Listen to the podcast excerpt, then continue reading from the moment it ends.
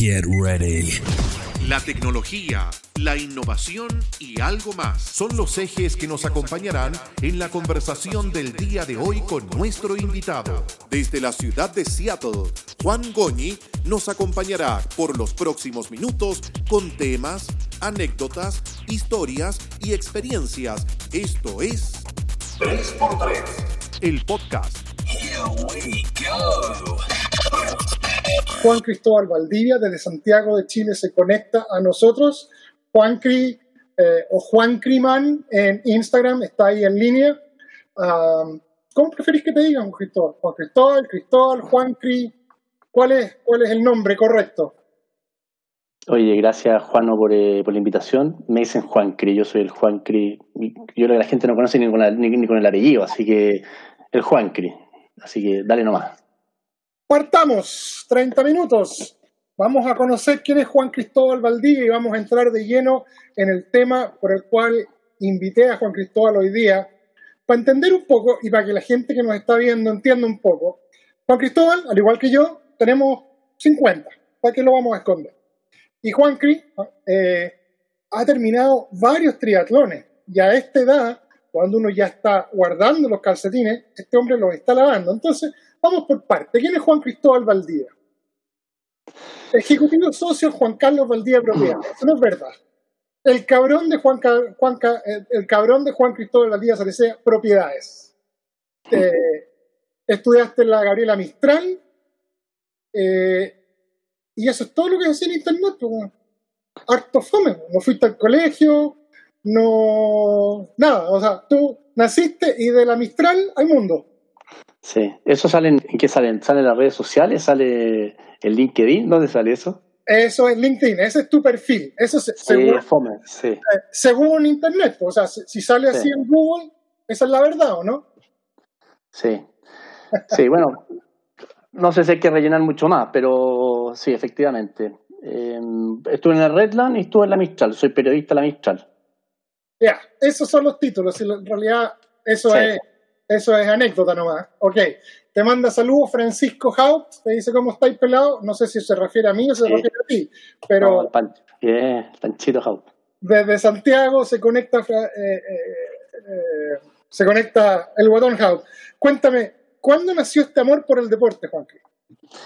Bueno, siempre, siempre ha estado, siempre ha estado. Eh, yo no vengo de familia deportista, así de esas que son eh, de, por generaciones yo creo que partió por mi padre que jugaba tenis y después el colegio, estuve en un colegio, los colegios ingleses son muy pro del deporte, eh, tenían que jugar, tenían que jugar fútbol, tenían que jugar rugby, tenían que hacer atletismo, era un colegio chico, entonces tenían que estar en. Para, para, para, para, para, para.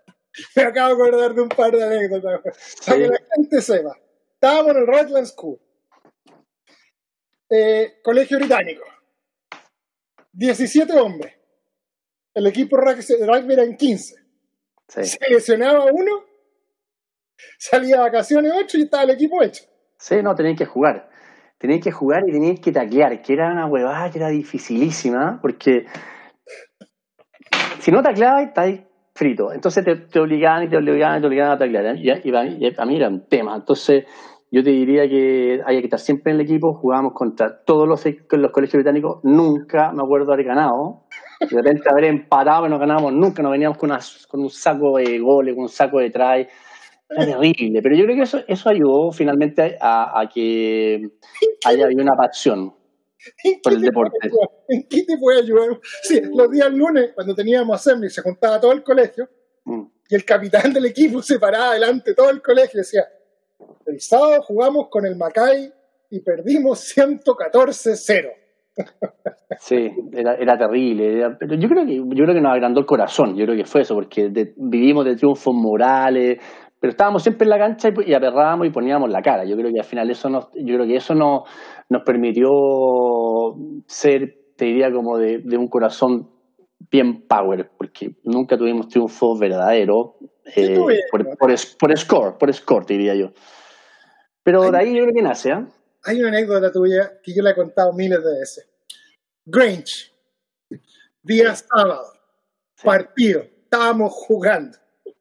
Juan Cris era de los buenos, ¿eh? yo, yo, era de los, yo era grande, alto, pero Juan era de los buenos, era de los que hacía try, de los, de los que corren el radio. Y en un momento se acerca el árbitro y le dice, árbitro, ¿cuánto falta? Sí. El árbitro te mira y dice, recién llevamos cinco minutos, para afuera, te echó. Sí, sí, porque ya, llevamos cinco minutos y ya, no sé, pues íbamos perdiendo 40-0. Entonces, la frustración era muy grande. Hay millones de anécdotas y lo mismo, lo mismo pasaba con el, con el fútbol. Partíamos, jugábamos la cancha 1 el Grange, me acuerdo temprano, los sábados, iban los papás a ver, ¿no? Y era una frustración tremenda porque los papás no iban a ver y nos metían, no sé, el primer tiempo íbamos perdiendo 5-0, 6-0 y no había por dónde remontar. Y los papás frustrados gritaban y gritaban. Y así fue. Yo, yo diría que esa fue como la historia de, de, nuestro, de nuestra experiencia en, en, el deporte. Pero yo creo que a la larga sacamos conclusiones y nos sirvió. Para que la gente entienda, en los colegios británicos, eh, a ver, a ver, a ver, a ver, Daniela Orellana, ¿te suena? Mira, la vuelta a la vida dice, hola Juanito, ambos Juanitos, pucha que es chico el mundo, Juan Cri, amigo de mi mejor amigo Álvaro de Santiago College. Sí, sí, gran valor la Dani. Bueno, estábamos hablando del deporte. Nosotros, en los colegios grandes, en el Grange, en el Craig House, habían varios equipos. Entonces estaba el equipo principal y era un, era un, era un lujo jugar. Entonces, de no sé, estaba el, cuarto, el, segundo medio A, B, C, y de eso sacaban los 15 mejores. De los 45 hombres sacaban los 15 mejores. Nosotros, como decíamos, eran 17. Nosotros, tú decías, y no sé si tú decías, yo lo decía, nosotros teníamos clases de lunes a sábado. Nosotros sabíamos que jugábamos el sábado. O sea, no, no era, oye, ¿me van a seleccionar o no? Tú sabías que... Y, y yo jugué después rugby en la católica, y en la católica era todo un... En la católica, durante el colegio, era toda una ceremonia porque no sabíais si jugabais hasta el sábado. Entonces te entrenabais y el día del partido el sábado o el domingo, no, el domingo jugaba la, Católica, te pasaban la polera. O sea, era, era como, como un orgullo, ¿cachai? O sea, si ibas a todos los entrenamientos y te sacabas la mugre, el domingo, que tenías que ir, no sabías si jugabas o no, en el camarín te decían ya, by the lock, o by the no sé qué.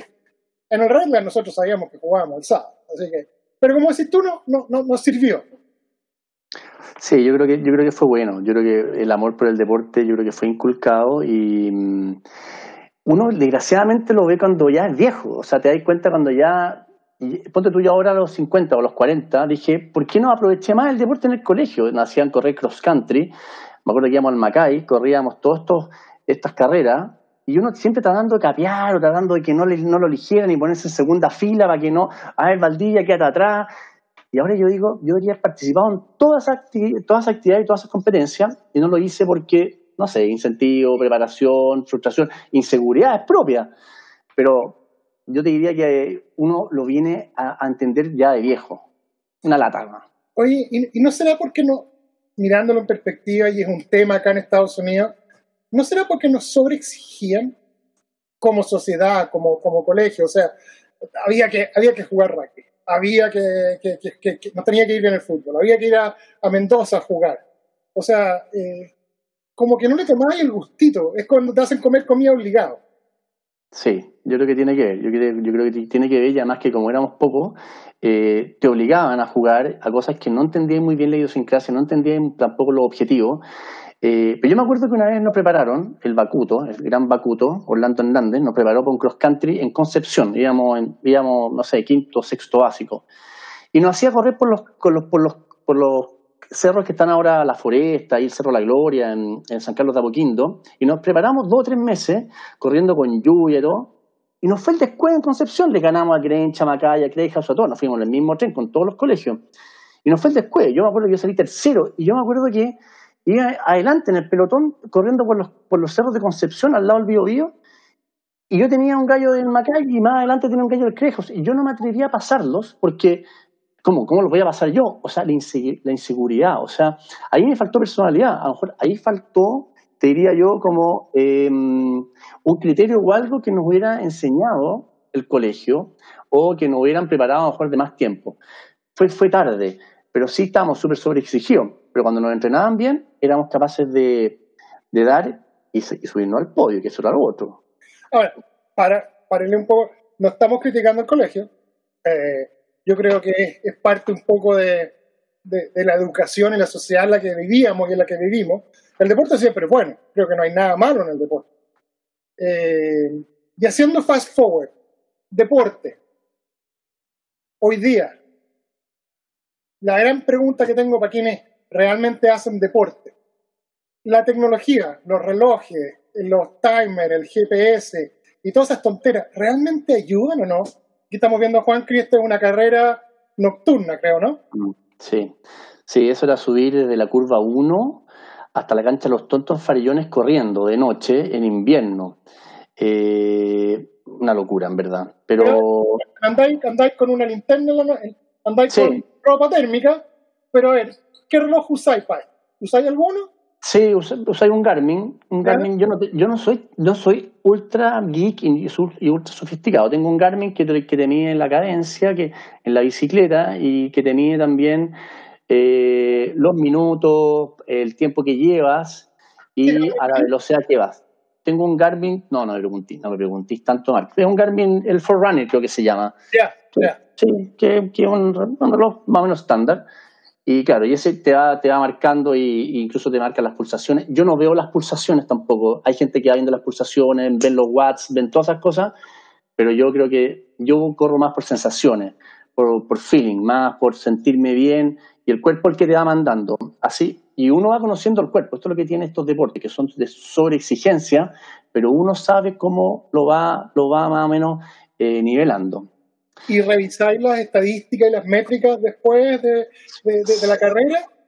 Llegamos, yo llegué a eso, eh, claro, a, prepararme para Pucón. Es tanto el miedo, es tanto el pánico, es tanto el mito de Pucón, que el primer año tú absorbes y compras todo lo que te dan. Y todo lo que la gente te dice eh, tú lo, tú lo absorbes y, y, lo internalizas. Por lo tanto, yo el primer año sí, hice todo. Eh, compré el reloj, eh, hice, entrené por cadencia y efectivamente te vas comparando, vas viendo, entonces te dicen, mira, tú tenés que partir nadando y en los primeros 20 minutos tenés que llevar por lo menos 500, 600 metros. Y eso significa una abrazada de tanto en tanto. Entonces, una cantidad de información tecnológica de la cual uno no maneja que tú te volvís loco. Pero uno cae, uno cae en ese juego. ¿ah? ¿Esto es Pucón? Sí, eso es Pucón, entrando al parque cerrado. Eso ya, si tú miras la foto, eso ya es como el tercer o cuarto Pucón, yo ya estoy relajado.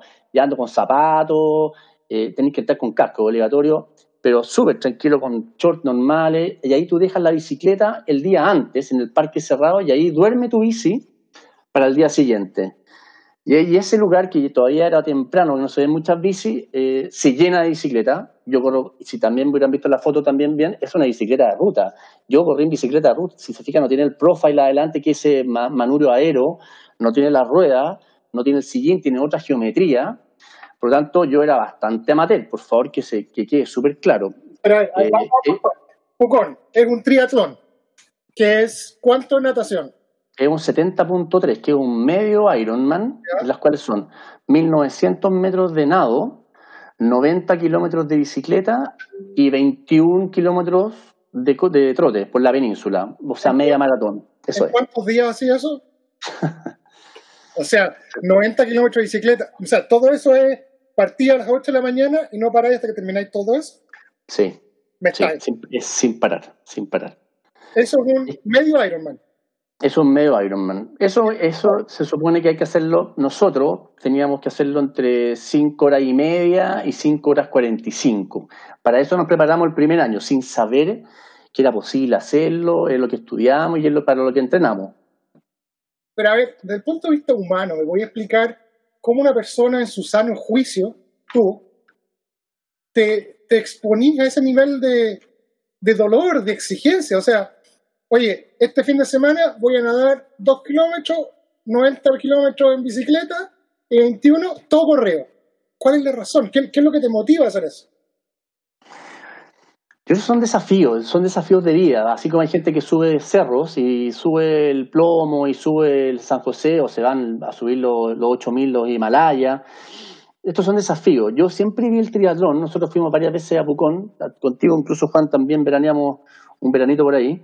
Eh, y yo veía a esta gente que hacía esto de, correr, o sea, para mí eran, súper humanos. Yo decía, esto yo soy incapaz de hacerlo, incapaz, no lo podría hacer. Primero, no sabía nadar, segundo, eran bicicletas que eran casi como de la NASA, Y correr ya, correr lo podía hacer porque siempre había corrido.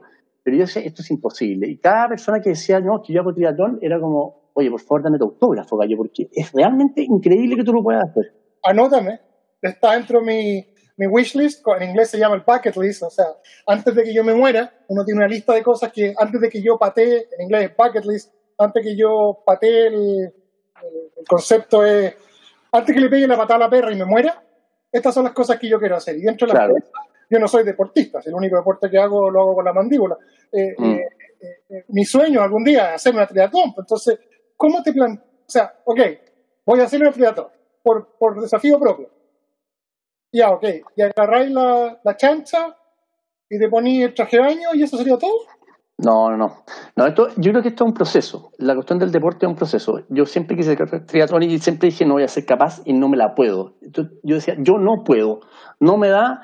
Y eh, yo salí del colegio y empecé a hacer mountain bike. Cuando las mountain bike eran de fierro y estaba Ultra Sport con Rodrigo Quiroga y yo corría en bicicleta. Eh, a propósito, nos vamos a juntar con el Rafa. Eh, eso, Rafa Quiroga, eso. Con el Rafa Quiroga. Yo trabajé en Ultra Sport, yo grababa los videos mientras ustedes corrían, yo, estaba yo era el buen que estaba arriba de la moto, sentado para atrás grabando los videos.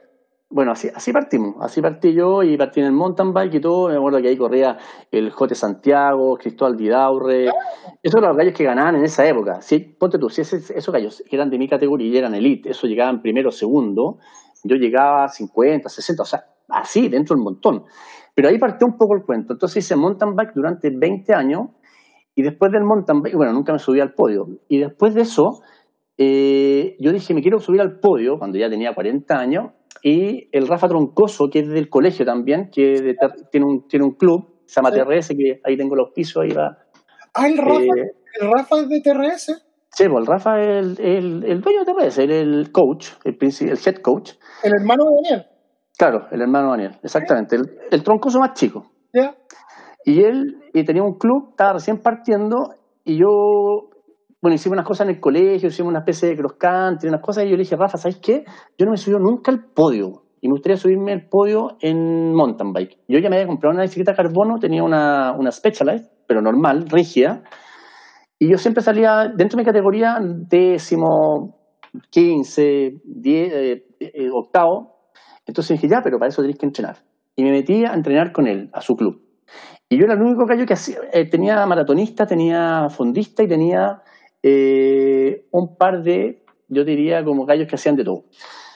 Y yo le dije, ya, perfecto, vamos, porque me quiero subir al podio. Y ahí empezaron los entrenamientos reales. Los dos días sábados a las 7 de la mañana, eran lunes, miércoles y viernes en el estado italiano. Eh, trabajo focalizado, o sea, eran trabajos netamente de pierna, de, resistencia, de fuerza, de potencia. Y después los fines de semana al cerro. Y yo solo, y él me dejaba, subíamos las varas, me decía, ya tienes que subir las varas. Si tú vas a las varas, que es como camino a Farillones, tú decís, ya, subía las varas una vez, yo tenía que subirla tres veces. Y los años me pasaban y yo seguía. Y solo, y él me estaba abajo, me pasaba la cara mayor. Y ahí cuando empecé a correr, ahí se notó un cambio. Y ahí yo ya llegué, quinto, de repente ya me iba en el pelotón de adelante, cuarto, en algunas carreras llegué hasta el primero. Y después, no sé, pues, aflojaba y llegaba segundo.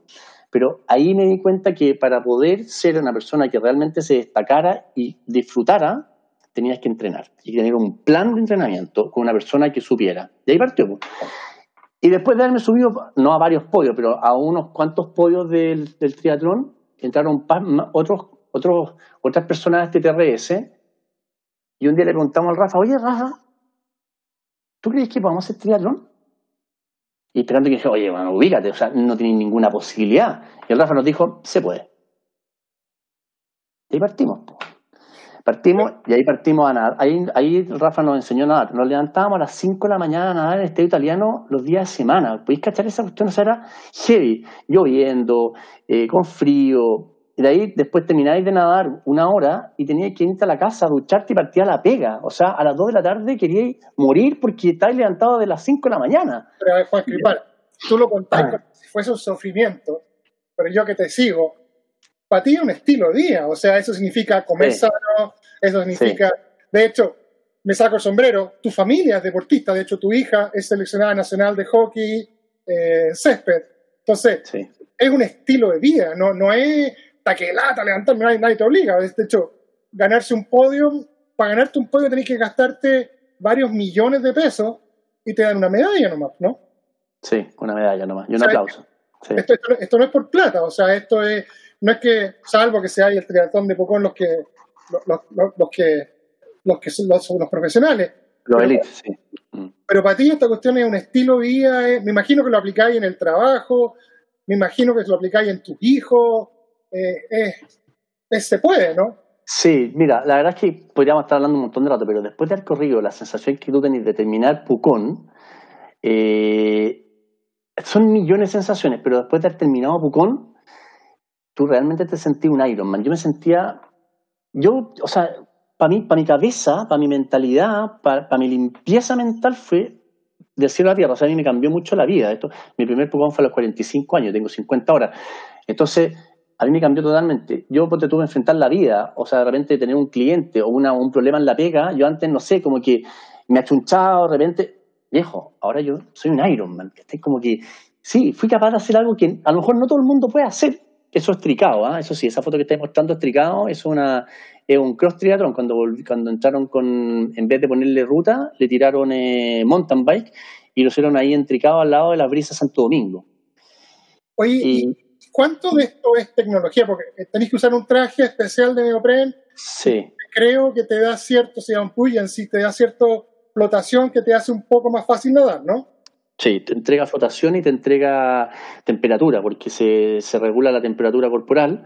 Por lo tanto, tenéis que tener un, un traje que vale varios cientos de pesos, miles de pesos. Estamos hablando de 200 mil pesos, 500 300, 300 no, tenéis de 300 hasta 800 lucas. Ahora ya unos trajes, unos trajes ¿El tuyo cuánto vale?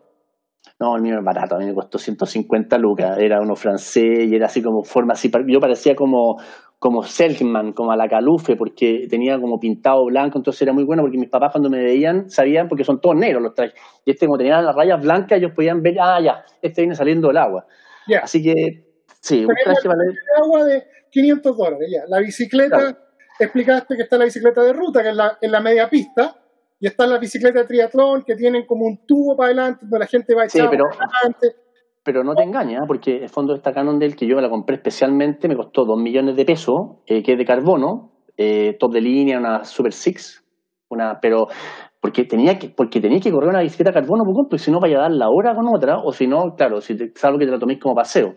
Pero para hacer el, para hacer el tiempo que el, que el entrenador te había pedido, tú tenías que tener cierta tecnología. Así que la bicicleta ya, no sé, me encalillé o vendí un pedazo de la mountain bike y así me compré la Cannondale. Pero una bicicleta de 2 millones de pesos, Cannondale de fibra de carbono, versus una Bianchi de la Chancha Peak de 150 lucas, aparte de la pinta ¿En qué te ayuda? En todo. O sea, o sea, en el kilómetro 10 en la Chanchapic ya queréis, ya queréis tirarla lejos porque la espalda no la vaya a soportar, los calambres no lo vaya a soportar por el peso y por, y por, y por eh, además por la geometría que tiene. O sea, no tiene ninguno. O sea, te vaya a reventar en la bicicleta y capaz que lo puedes hacer. Puedes hacer los 90 kilómetros a un ritmo muy bajo, pero cuando te bajes de la bicicleta y te pongas las zapatillas, porque corres con, con otras zapatillas, te pongas las zapatillas para correr 21, o sea, el cuerpo te va a decir stop, o, o los calambres, o, el dolor de espalda, o, o, la cabeza no te va a funcionar, porque es muy difícil. Oye, yo sigo con la idea de que algún día lo voy a hacer, así que te estoy haciendo preguntas para ver si, si me atrevo. Eh, en la maratón existe la famosa muralla, que no sé si es al kilómetro tanto. Que, kilómetro 30, en la muralla. Hay un punto donde el cuerpo te dice, hasta aquí llegué. Y si tú superas esa muralla, la gente dice que puede terminar el creador. ¿Dónde está la muralla en el triatlón de Pucón? Está exactamente en la subida a la península, la ah. segunda, son tres vueltas a la península, tres vueltas. La segunda vuelta, partiendo la segunda, subiendo la segunda subida, en el fondo, cuando salís del pueblo, empezáis a subir esa parte, la primera, los primeros 200 metros de la, no, 100 metros de la, ahí lo decís, este es el kilómetro 30 de la maratón, aquí, yo aquí paro, yo me retiro, me da lo mismo lo que diga la gente, yo paro y camino y me, me voy. Es el, la subida que tenéis el, el lago mano derecha. Sí, sí. Oh, me acuerdo de esa subida. Que, que, que miráis, claro, que son los primeros 150 metros. Ahí tú decís, yo, esto se acabó. Yo, y ahí empieza el sufrimiento. Pero sufrimiento, sufrimiento. Tú decís, ¿qué mierda me mandó a esto? Si yo quería estar acostado hasta ahora. porque claro, eh, es domingo o es sábado, es domingo, la, el, Pucón es domingo, sí, es domingo, entonces tienes que carretearte el sábado, no, te acostaste el sábado a las 9 y te levantaste a las 4 para estar corriendo. Pero ahí, la segunda vuelta de la península es matada. Y espérate, tenés que hacerla entera, bajar, correr por O'Higgins nuevamente y volver a subirla. Entonces, no, y ahí la cabeza. Tres veces. Ahí la cabeza. ¿Y es de tierra todavía? No, no, es asfalto. Es, asfalto. Es, asfalto, pero tú decís, no, esto no. Y yo no soy capaz de hacer la tercera. Y en alguna parte tú decís, bueno, está toda la gente al lado, te está gritando, tu familia, tus amigos, la gente del club, y te gritan y tú decís. Y de ahí algo pasa, hay un clic, hay una magia, que es lo bonito al final, como decía el. ¿Quién decía Bombalecia? Lo bonito. Eh, eh, eh, ¿Quién decía lo bonito? fue Zamorano, creo. No, era, el, era el, ¿cómo se llama? El, humorista que, imita a Zamorano. Sí, sí, ese. Es el, el Puchento. El Yerko Puchento, sí. Sí. Ahí algo pasa en tu cabeza, en tu corazón, en que se desconecta la, la cabeza y empieza a correr el corazón. Y eres capaz de terminar la segunda vuelta, bajar y correr la tercera y llegar a la, meta. Estamos, estamos, en directo, nos vamos a alargar un poquito, ya, ya, llevamos casi 25 minutos conversando con Juan, Juan Cristóbal Valdía desde Santiago de Chile, yo estoy en Seattle, eh, somos amigos de toda la vida con el Juan Cris y, y, le estoy preguntando y estamos conociendo sobre la triatlón y nos está contando esta muralla mental que pasa después de haber nadado dos kilómetros, anduviste 90 kilómetros. Sí, sí. Y, y, en ese momento, cuando está ahí ya, la gente me imagino que debe llorar, te duele todo. ¿Qué pensáis en ese momento? Decir, oye, esto lo hago por mis hijos, lo hago por, por mí mismo, lo hago por weón, lo hago para no quedar mal. ¿Qué pensáis en ese momento cuando decís, ya no, ya, basta? ¿Qué te, qué, te lleva a seguir? Mira, cuando vais en la bicicleta, que vaya a un ritmo rápido, pero que ahí como que vais pensando muchas cosas, vais disfrutando, vais muy concentrado. Pero cuando ya llegaste a la península, te bajaste la bici y empezaste a correr y tú sentís las patas quemadas, quemadas, quemadas, pero no, no las sentí, los calambres, no podéis comer nada porque hay todo tipo de alimentación, las barritas, los fruyelés, los, ¿cómo se llama? Los, los, geles. No te podéis meter nada más en el cuerpo porque no te, no, no te, lo, no te lo resiste. Tú decís, chuta, y ahí viene como un bloqueo. Ahí, tú, ahí ya no estás pensando nada ya tú le das para adelante ¿no? Y de repente, si tú miráis las fotos, veis que tú venís con una, cara así totalmente de alienígena, porque ya no, es totalmente piloto automático. Yo diría los últimos 10, 10, 10 12 kilómetros son en piloto automático. Ahí el cuerpo está así, se fue para adelante nomás. Y veis gallos acalambrados, gallos vomitando, de los cuales yo siempre he llegado vomitando. Yo salgo, yo, yo llego a la meta, te ponen la, la, te ponen la medalla, sacáis la foto con las modelos y después entráis a una carpa y ahí yo vomito, vomito, vomito y boto agua, agua, agua, agua, porque ahí realmente como que el cuerpo se da cuenta que sale el piloto automático, vuelve a ser humano, ahí vuelve a ser Juan Cristóbal. No Entonces, esa faceta masoquista, yo te conocía como el divertido, como el, como, como el, divertido el curso, pero o sea, me saco el sombrero. ¿Hay terminado esto cuatro veces? Cuatro veces. El porque corrimos hartos otros triatlones, pero Pucón es el más, el más emblemático, el más místico y el más que un mito. ¿Dicen que es el más lindo del mundo? Cristian de la Fuente, que, que lo terminó y que lo tengo en la lista de gente que, que tengo ganas de conocer y entrevistar, le, da mucha info, le dice que es el triatlón más lindo del mundo. El Ironman de Hawái, yo he visto un par de documentales, es monstruoso, porque la parte de, de corrida es, es como correr en un cráter, son puras piedras come a un calor tremendo. Pero dicen de que el de Pucón es el más lindo del mundo. ¿Es todavía natural, cercano? Eh? ¿Te encontrás con vacas en el camino? No, pero es precioso porque tú tenés que correr eh, la parte de la bicicleta, te metís por el camino internacional de Curarrehue y vais mirando el volcán Villarrica a un lado, tenéis estos valles, llegáis hasta muy adentro y cuando ya pasáis Curarrehue tenéis toda la parte que te hace ver la NIN, que es un volcán chileno-argentino, más argentino, entonces es una maravilla, pero Claro, él es lo más bonito, pero tú venías en otra, entonces no tenías tiempo ni para disfrutar de la vaca, del caballo, del paisaje del volcán, porque venía en otra, pero sí es precioso, además la temperatura es muy agradable. O sea, y ya, ya se, se, hizo famoso como la carrera más linda del mundo, el teatro más lindo del mundo. No podía escuchar música, ¿no? No te dejan, ¿no? No. No voy a escuchar, no voy a llevar audífonos, sí, nada. Eh, tiene un montón de medidas de seguridad, eh, no, te voy, no voy a hacer drafting, que es pegarse no sé, pegarte al otro y chupado, no, tenéis que tener una distancia de 10 metros, todo un cuento, tenéis jueces que van pasando en moto y te van tocando el pito si es que te acercaste mucho, si se te pegó un compadre atrás, todo lleno de reglas. ¿Quién, quién, es, quién, es, quién es el productor del, del triatlón de Pucón ahora? ¿Olimpo? ¿Quién es? La Católica, la Católica. La, la Católica lo tiene. La Universidad Católica, sí. Tiene la franquicia 70.3, creo, y ellos organizan, y organizan súper bien. Voy, a, voy a juntar, creo que la próxima semana, con, con Rodrigo Olimpo, que partió junto con el Rafa Quiroga y quiero, está haciendo unas cosas bien entretenidas ahora en la pandemia. sí. Está haciendo Sí. una- unas como trotes en línea en Zoom de una hora en caminadora, en trotadora. Oye, corrimos con, con Rodrigo Sala, que también lo conozco hace harto tiempo, partimos partimos con los duatlones, con todos los cuestiones, la- el circuito OAS, que no se acuerda a nadie, nosotros corrimos circuito OAS, que eran Olin, Olin, Y esta ha sido una nueva versión de 3x3, el podcast. Agradecemos a nuestros auspiciadores y los invitamos a que se conecten con ellos siguiendo los links que están en la descripción de este audio. Soy Jorge Aedo y a nombre de Juan Goñi y todo el equipo de 3x3 les damos las gracias por acompañarnos en el día de hoy y los invitamos a escucharnos en un nuevo podcast.